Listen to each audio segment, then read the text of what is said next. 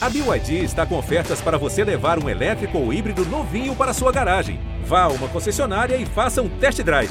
BYD, construa seus sonhos.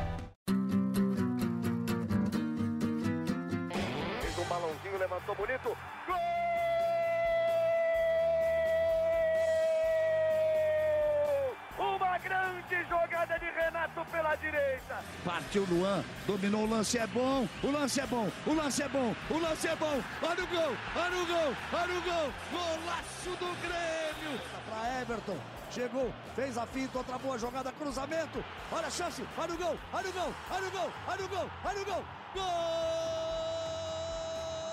do Grêmio! Torcedor Tricolor, iniciando mais um podcast aqui em Gé. Globo, episódio 224. O Grêmio fechou a décima rodada do Campeonato Brasileiro na sexta posição, com 17 pontos, após perder no Maracanã para o Flamengo por 3 a 0. Um resultado injusto, contraditório? Vamos falar sobre isso nesta edição. A intertemporada gremista quais são os planos de Renato Portaluppi e a janela de transferências tricolor. Abordaremos estes temas com João Vitor Teixeira, repórter de Gé. Globo, e eu sou Bruno Ravazoli, também repórter de Gé. Globo. Vamos nesta dobradinha neste episódio 224. Joãozito, JVT, aquele abraço, meu querido. Um abraço, Bruno, para todos que estão nos escutando. Hoje, dobradinha, né? Eu e tu, é, falar sobre essa, essa derrota do Grêmio com boas chances criadas, mas o que vale é a bola na rede, né, Bruno? É, pelo menos o Grêmio, apesar de ter saído do G4, ele se mantém ali entre os seis primeiros, não se descola tanto ali da parte de cima da tabela e fica meio que num bolo ali de um ponto de diferença, então é, eu acho que, que ficou de bom tamanho quando a gente para para analisar a tabela. Uma derrota contra o Flamengo no Maracanã é plausível, né? Não, não, não tá nada fora da rota, assim, então por isso é, o Grêmio trata tratou de forma até claro que ninguém gosta de perder mas tratou de, de forma natural o resultado assim. É, celebrou de certa forma que o Grêmio criou oportunidades botou bola na trave. É, tem um lance do Soares incrível que a bola pega nas duas traves e não entra. É, agora o Grêmio tem esse descanso de três dias. É, alguns jogadores foram para suas cidades natais, é, o Soares foi para o Uruguai, por exemplo. É, retoma, os jogadores se apresentam na quinta-feira e aí começa a se preparar, porque o Grêmio só entra em campo de novo no dia 22, na quinta-feira da próxima semana, contra o América Mineiro. E aí tem uma sequência de dois jogos em casa no Brasileirão para poder voltar a vencer e aí sim galgar mais espaço, posições melhores na tabela do Campeonato Brasileiro. O Grêmio é o sexto com 17 pontos cinco vitórias, dois empates e três derrotas. Cinco vitórias, dois empates, três derrotas. É a campanha do Grêmio até o momento na competição. Chama atenção que o saldo é negativo, né? Menos um. Muito por conta do 4 a 1 sofrido para o Palmeiras e esse 3 a 0 sofrido pro Flamengo. O Grêmio depois, como destacou o João, terá o América Mineiro 18º e o Coritiba lanterna oportunidade de ouro, dois jogos na arena, pro Grêmio dar uma guinada, né? E, e, quem sabe colocar um calorzinho no líder Botafogo, que hoje tem 24 pontos e já tem uma gordura em relação ao Grêmio, a diferença é de 7 pontos. É, e serão jogos importantes pro Grêmio é, continuar na briga, no principal objetivo do ano, na verdade, que é a. uma vaga na Libertadores, né? O Grêmio ainda tem no, no próximo mês a Copa do Brasil, né? Mas aí são coisas é, para mais além. O Grêmio vai aproveitar também essa pausa, além de descansar, também recuperar alguns jogadores, principalmente o Ferreira, que na última semana voltou a trabalhar no gramado. É, fez um, ele tem feito o aquecimento com, com os companheiros, depois faz trabalho individual. É o último treino aberto para a imprensa ele não trabalhou com bola, ele correu em volta do gramado, mas naquela na semana passada ainda assim ele chegou a fazer alguns trabalhos mais leves com bola. Então, esse é importante salientar, né, Bruno? Os jogadores que estão no departamento médico, eles não terão folga. Eles continuarão indo no, no centro de treinamento Luiz Carvalho. Então, é, esses jogadores continuam, continuam aqui em Porto Alegre, né? Continuam fazendo seus tratamentos Quem não tá no DM, aí sim tem a folga. E o Ferreira é um dos jogadores que, que vai ser preparado para esse retorno aí da, depois da, da pausa para a data FIFA. Começando por aí, né? O Grêmio já está numa semana de data FIFA, né? Já temos jogos, por exemplo, na Liga das Nações na Europa, teremos amistosos aí com a seleção brasileira em campo, a seleção uruguaia em campo e outras várias seleções em campo. E o Renato dá três dias de folga, né? Segunda, terça e quarta, reapresentação na quinta no CT Luiz Carvalho, para uma sequência de treinamentos. Tu destaca, João, que o Grêmio quer recuperar Ferreira. Dá para recuperar nesse período de, de 10 dias, 11 dias, Jeromel e Jonathan Robert, ou esses caras aí estão atrás na fila? Difícil, Bruno. Esses, esses, esses estão, estão atrás da fila, apesar do Jonathan Robert ter, já ter algumas, algumas semanas atrás já ter feito alguns trabalhos no gramado, ele corre, é, faz trabalho separado também, mas uh, não, não acredito que ele retorne já para depois dessa data FIFA.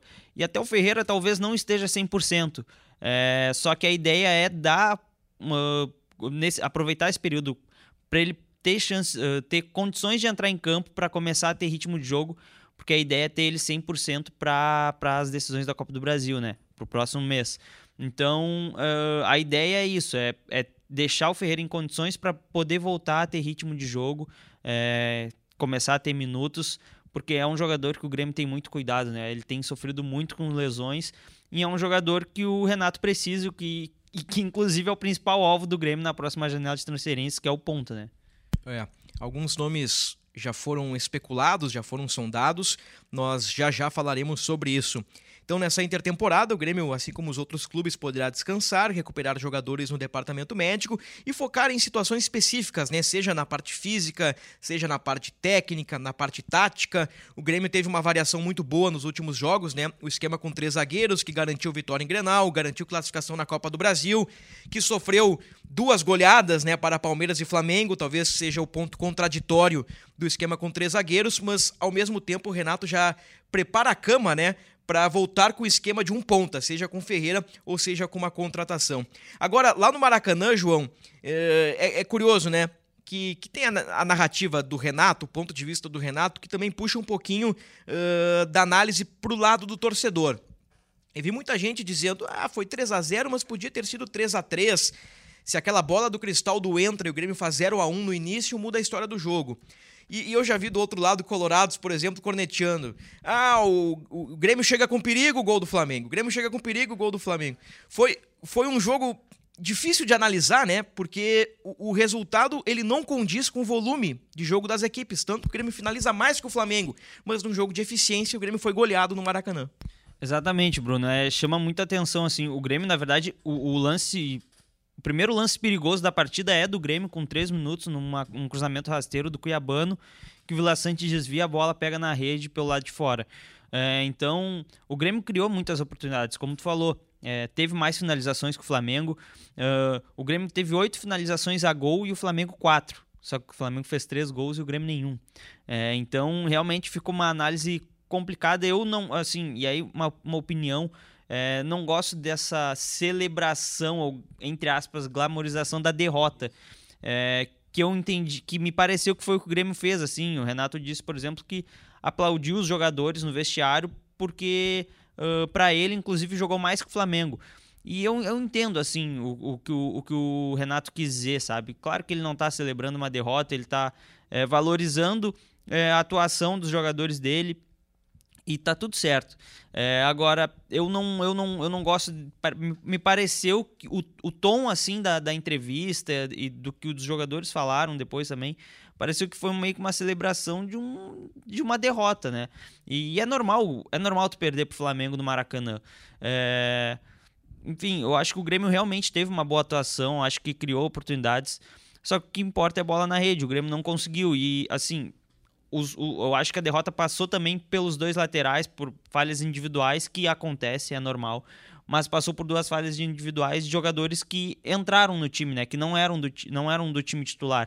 É, o Renato até fala que se tivesse o Reinaldo, o Cuiabano jogaria como titular, só que como um, um meia, um atacante pela esquerda. E o Cuiabano foi um ala, foi um lateral.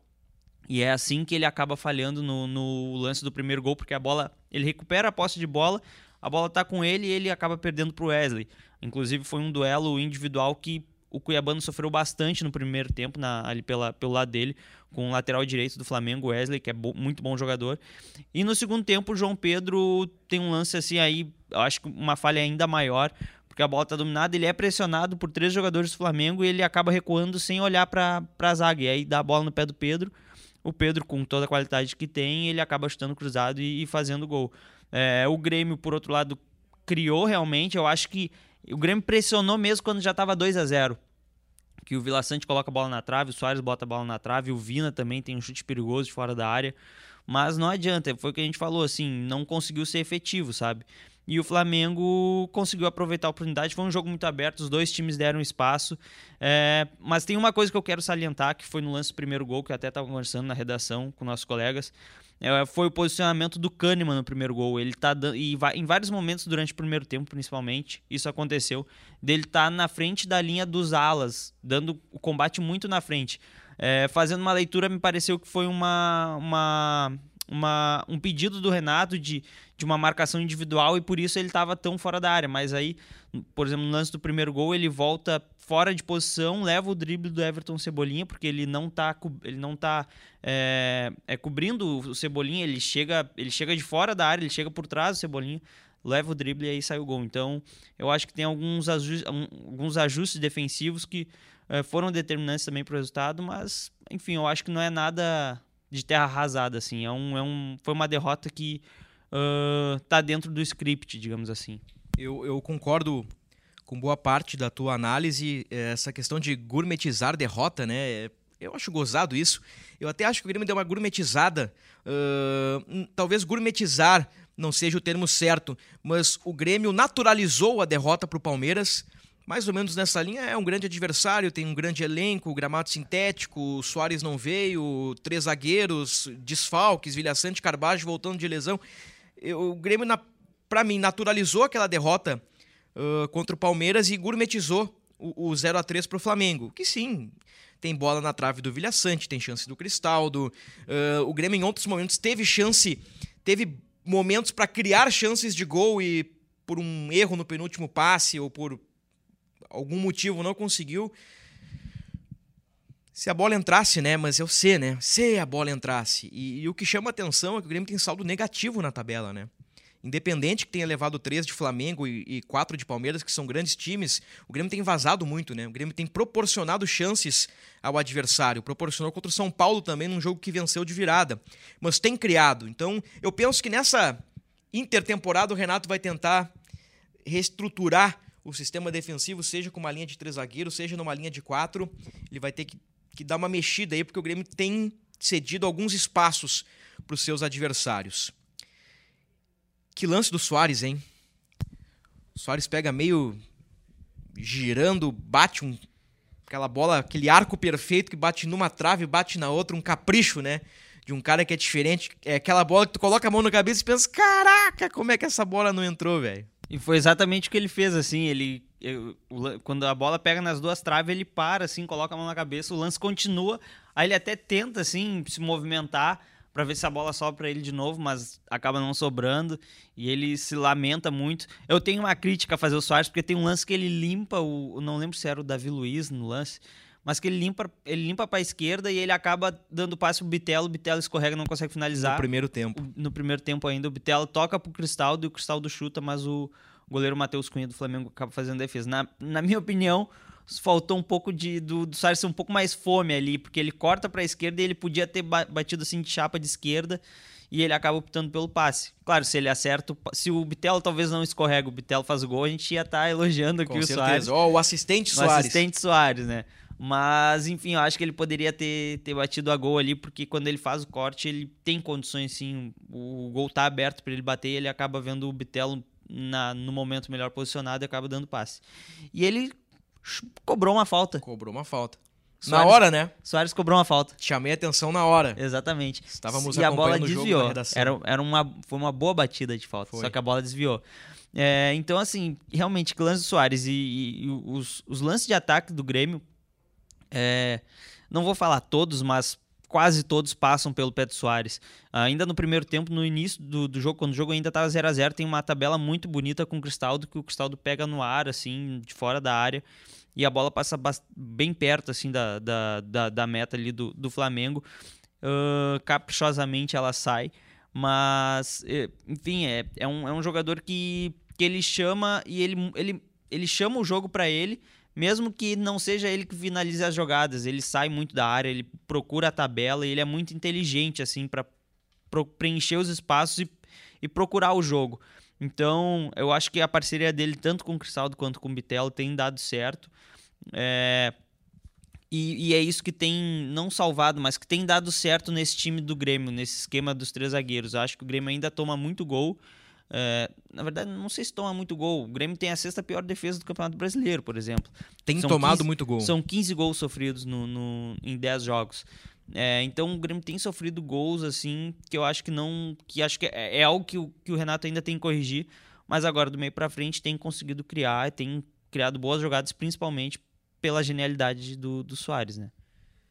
O Grêmio aqui na tabela tem a mesma pontuação do Fluminense, que iniciou o campeonato com um status de melhor time do Brasil, né? Naquela, naquela fase do dinizismo em alta, que bate 5 a 1 no River e parece que o Fluminense tem uma queda, né?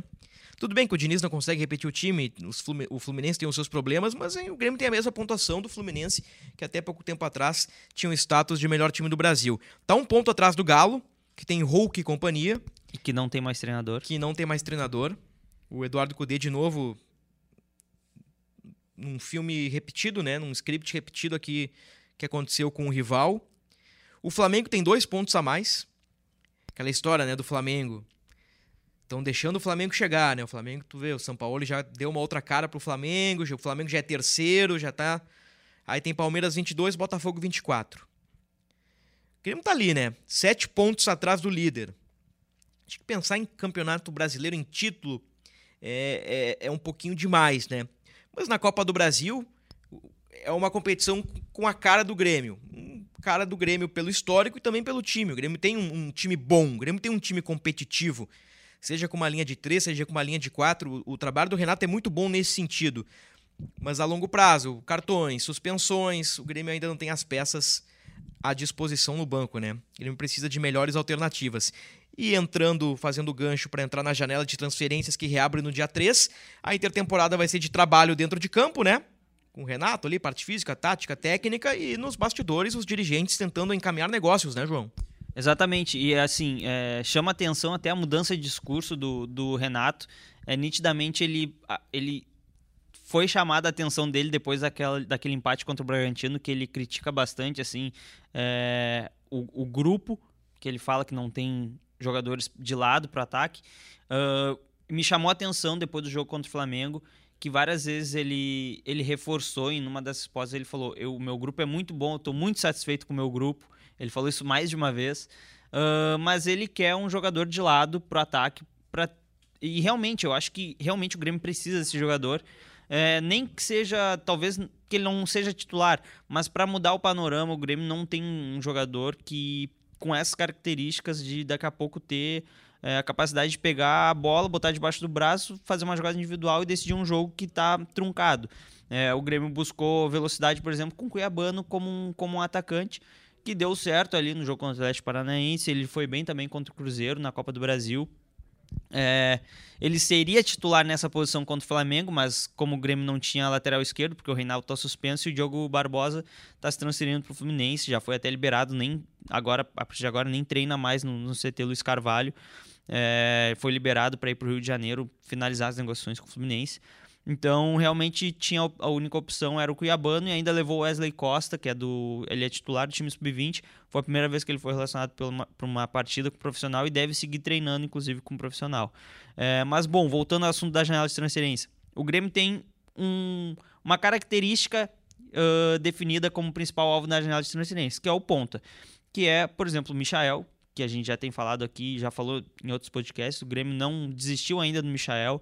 É, o Renato mesmo falou que conversa com ele toda semana, não necessariamente sobre isso, mas É um jogador que acabou acabaram criando laços ali os dois. É, já me falaram até que é quase uma relação de pai e filho, assim, porque o melhor momento da fase do Michael na carreira dele foi com o Renato ali no Flamengo, que ele se tornou titular do Flamengo.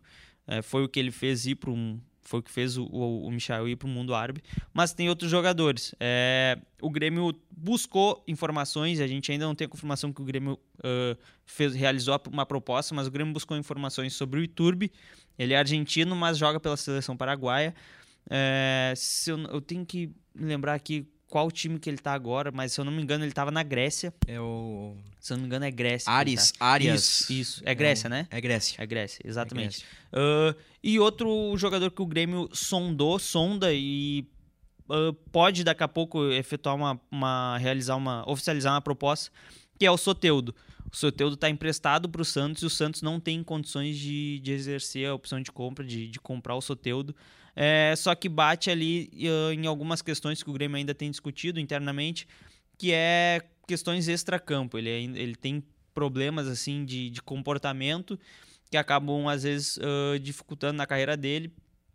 É, então, é, uma, é um jogador que o Grêmio ainda está estudando se vai uh, realizar uma proposta por ele ou não, mas também o Grêmio tem interesse. Uh, o Grêmio estuda e tá ali na pauta do Grêmio, né? Tá entre os jogadores numa lista ali de interessados, o nome do Soteudo tá ali.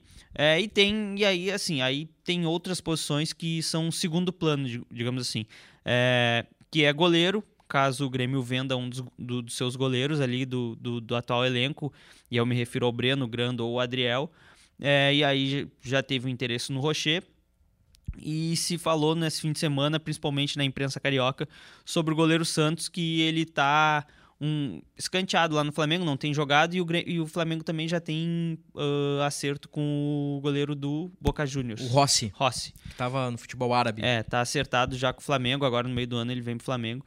Então o Santos talvez de, eh, seja uma possibilidade aí pro Grêmio também atacar caso negocie um dos seus goleiros, né? E também o Grêmio ainda não descarta uma tentativa por um centroavante reserva do Soares, é, então tem estudado alguns nomes aí, trouxe o André Henrique né, na, ali na, na, reta final da última janela, mas ainda não, não é um jogador que, que se afirmou e, enfim, não, ainda não deu a resposta esperada.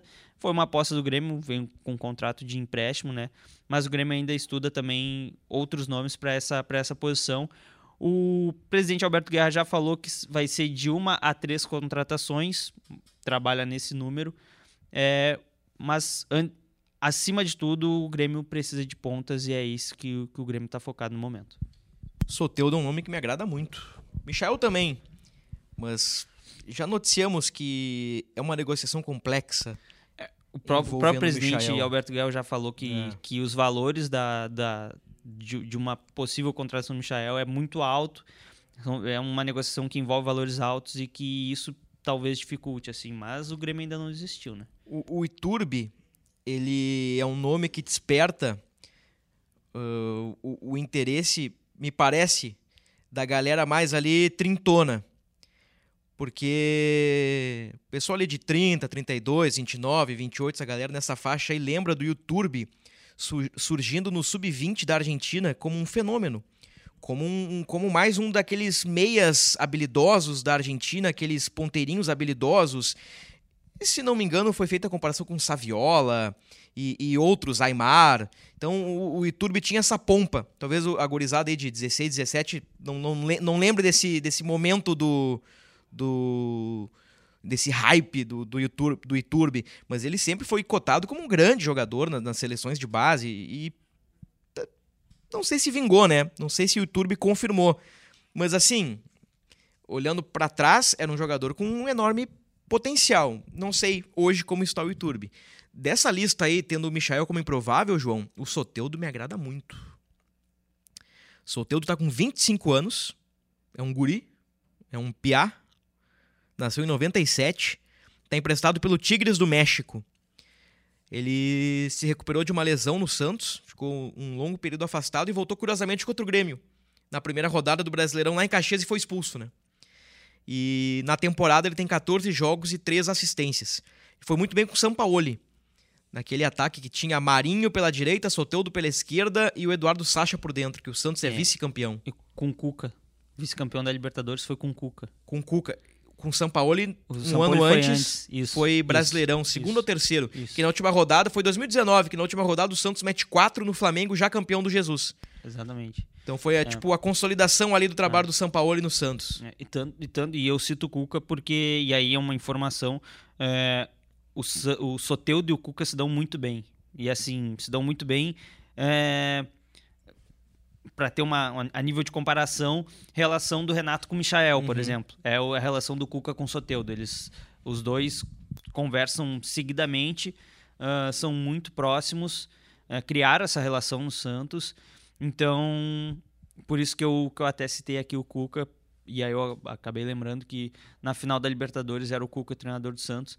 Então, enfim, só, né, eh, enfim, fazendo uma, uma, uma, uma colocação. Mas, realmente, assim, é, é um jogador muito bom, mas tem relatos de problemas extracampo e que dificultam um pouco a carreira dele. E aí pode ser o trunfo porta-lupe, né? Renato é um grande gestor e o Renato sabe administrar É, exatamente. essas, gra- E- essas granadas sem pino. Só, só para dentro exatamente disso que tu falou, é, me chamou a atenção do jogo do Grêmio Flamengo antes da partida que quase todos os jogadores do Flamengo foram cumprimentar o, o Renato. Ele inclusive é questionado sobre isso na entrevista coletiva. Mostra que ele tinha um bom relacionamento quando era treinador do Flamengo com os jogadores, né? Isso foi sempre comentado no Rio, né? É, do Renato ser. O Renato que a gente conhece aqui foi o Renato que, que trabalhou no Flamengo. Algumas con- contestações pela parte tática, ah, por comportamento. Nós preparamos um material sobre isso né, no, no pré-jogo de, de Flamengo e Grêmio em Gé. Globo, ah, de como foi a passagem do Renato por lá, embora números muito bons, né? Ah, do Jesus pra cá, o, o segundo melhor aproveitamento é do Renato. Só perdendo, obviamente, para É, Jorge Jesus. É, de- é, depois do Jesus, ele é o, o treinador com melhor aproveitamento. Da era Landim, ele é o segundo só atrás de Jesus. São 72% de aproveitamento. Não, e os caras falam do trabalho do Renato, e eu não tô aqui pra defender o Renato, só, só para trazer fatos, né? Tudo bem que o Renato podia ter é, essas. é, é, essas coisas de, ah, vou fazer um dia mais no Rio de Janeiro. Aqui no Grêmio funciona, né? Lá no Rio não colou tanto. Lá no Rio os caras ficaram brabos. Mas assim, se daqui a pouco o Andréas Pereira não perde a bola pro Daverson, e não tô culpando o Andréas Pereira, tô citando o que aconteceu no jogo, e, e o Flamengo consegue um 2x1 na prorrogação, o Renato podia ser campeão da América e quem sabe do mundo com o Flamengo. Então, assim, perdeu. Faz parte do jogo, mas esteve próximo de ganhar. Então, assim, olhando a distância, não me parece esse horror todo eh, o, o trabalho do Renato no Flamengo. Até a distância e por números me parece que foi um trabalho bom. E o Renato faz um trabalho bom aqui no Grêmio, né? Apesar do, do 3 a 0 no domingo, o aproveitamento na temporada é superior a 70%. Ah, Imagina. exatamente. Se eu não me engano, eu, eu- eu preciso confirmar isso, ah, mas se eu não me engano, desde que, um- desde que o Renato voltou pro Grêmio ah, no ano passado, ali na, na reta final da Série B, foram só seis derrotas. Então, ah, realmente é um, é um trabalho muito bom e é, chama atenção nesse, nesse momento é, a capacidade do, do Renato de se reinventar e procurar soluções, algo que tu já, já vinha falando há muito É tempo o atrás. camaleão tático, né? Exatamente. Então chama essa chama a atenção do, do Renato, apesar dele dele vir e cobrar a direção no microfone, dizer que precisa de reforços. é, e aí, particularmente, eu coloco a culpa também um pouco no Renato, porque ele participou da montagem do grupo. Se o Grêmio contratou Natan, contratou Vina, contratou Cristaldo, todos com características parecidas, é, com não sem tanto jogadores sem tanta intensidade, é, eu acho que passa também pelo Renato de não. É claro que tu procurar um ponta ah, estilo Michael, Soteudo, é, é difícil tu achar esse jogador no mercado. Mas eu acho que o Grêmio poderia ter tido um pouco mais de atenção para esse tipo de jogador. Ah, então acho que o Renato participa um pouco, de, tem culpa nisso também.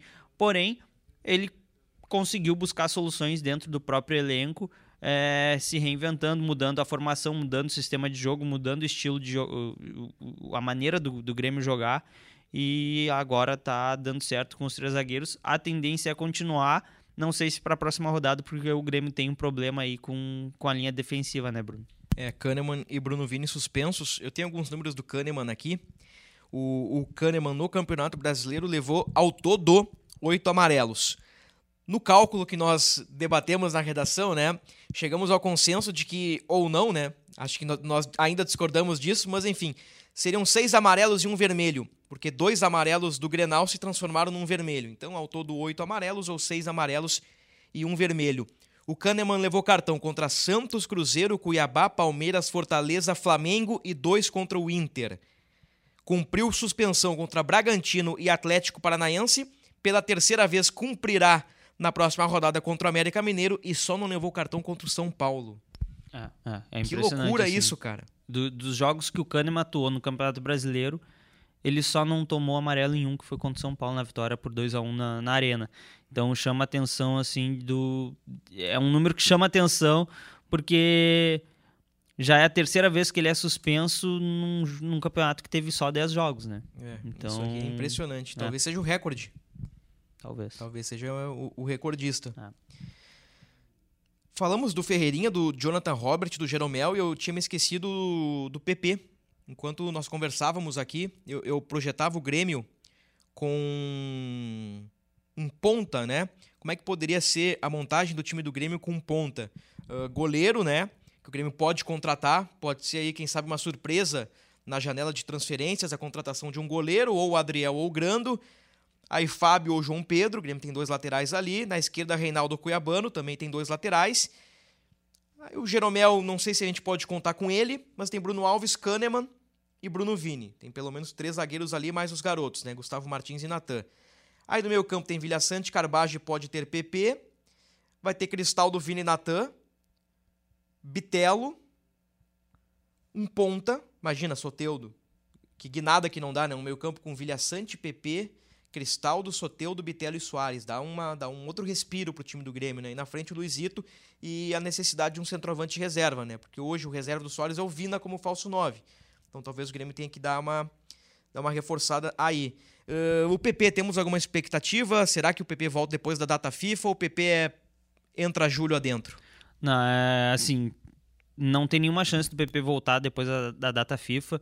É, a lesão dele foi ou anunciada dia 18 de maio. Então, bom, no momento que a gente está gravando, não faz nenhum mês. E eu lembro que é, foi uma lesão que o Grêmio definiu como alto grau. Então, é, eu, assim, o PP não volta em um mês. Eu acho que. Uh, e aí, mas fazendo uma leitura né, da situação, já e também fazendo uma leitura também da, da lesão que ele teve antes, lá na, na, na semifinal do, do Gauchão, é, em que ele leva quase dois meses para retornar. É, foi uma lesão mais grave que aquela, então ainda vai, vai ir um tempo ainda sem o PP. Eu não participei do último podcast do Grêmio, porque eu estava em Montevidéu, cobrindo o, o jogo do Inter na Libertadores. Tenho certeza que vocês destacaram o confronto contra o Bahia na Copa do Brasil. Eu quero, eu quero só saber de ti, João. Vocês disseram que o Grêmio já está na semifinal da Copa do Brasil? Bruno, tu sabe que eu não participei do, do último podcast. Tava de férias ainda? ainda ou não? De, ou tava de férias. Estava de férias ou, ou tava retornando, mas estava em home, home office. Provavelmente o pessoal gravou, gravou por aqui, eu acho que foi isso. É, eu sei que gravou o Eduardo Moura, o Dado, a Keck, e eu não sei quem foi o terceiro elemento. Mas enfim, então vamos dizer agora. O Grêmio pega o Bahia na Copa do Brasil. O Grêmio já está nas semifinais, João. E tipo assim, e, e quando a gente brinca, a gente tá brincando aqui, né? Porque o Grêmio me parece que é o favorito. Isso é com todo respeito ao time do Bahia, né? Mas me parece que o Grêmio tem um teve um sorteio favorável. Teve um sorteio favorável. Eu acho que, assim, fazendo uma leitura com todo respeito aos outros times, mas eu acho que os, os, os adversários mais fracos ali seriam América Mineiro e Bahia. É, o Grêmio pegou, a, pegou o Bahia.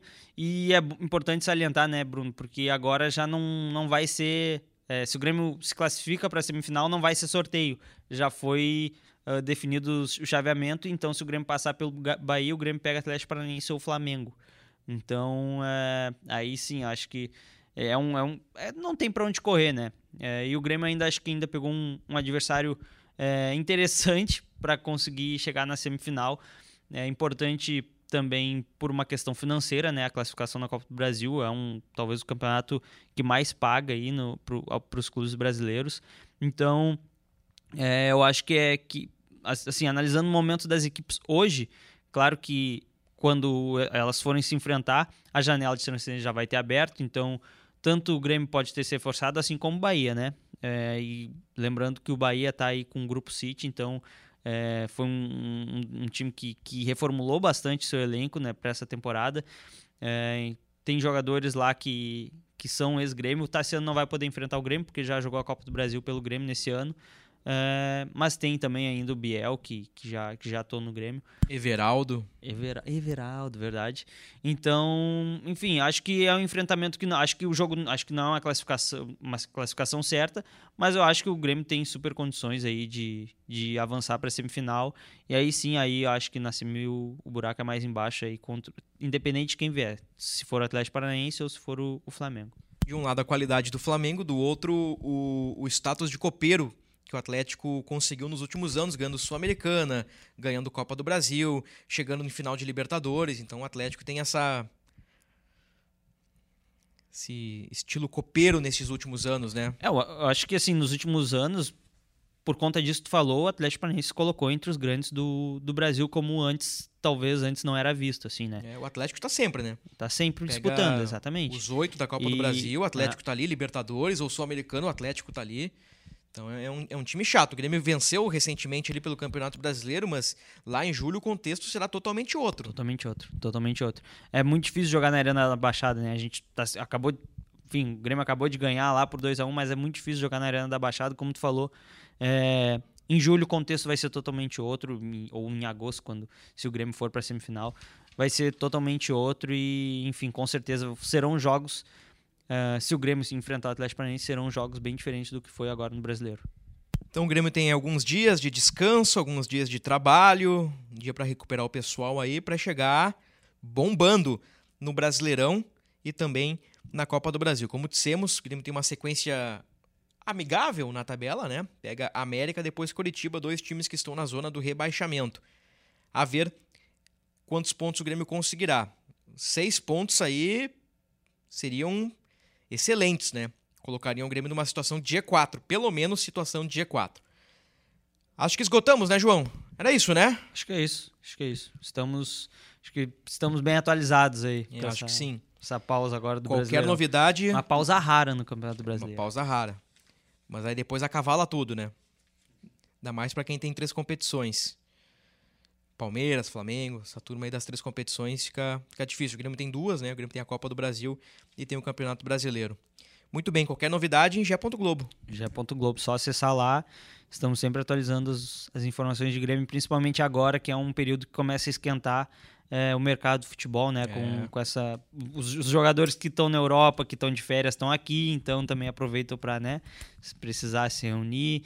Então, enfim, é uma, um período de, de que esse, que esse assunto esquenta bastante, já está esquentando também no outro lado, né?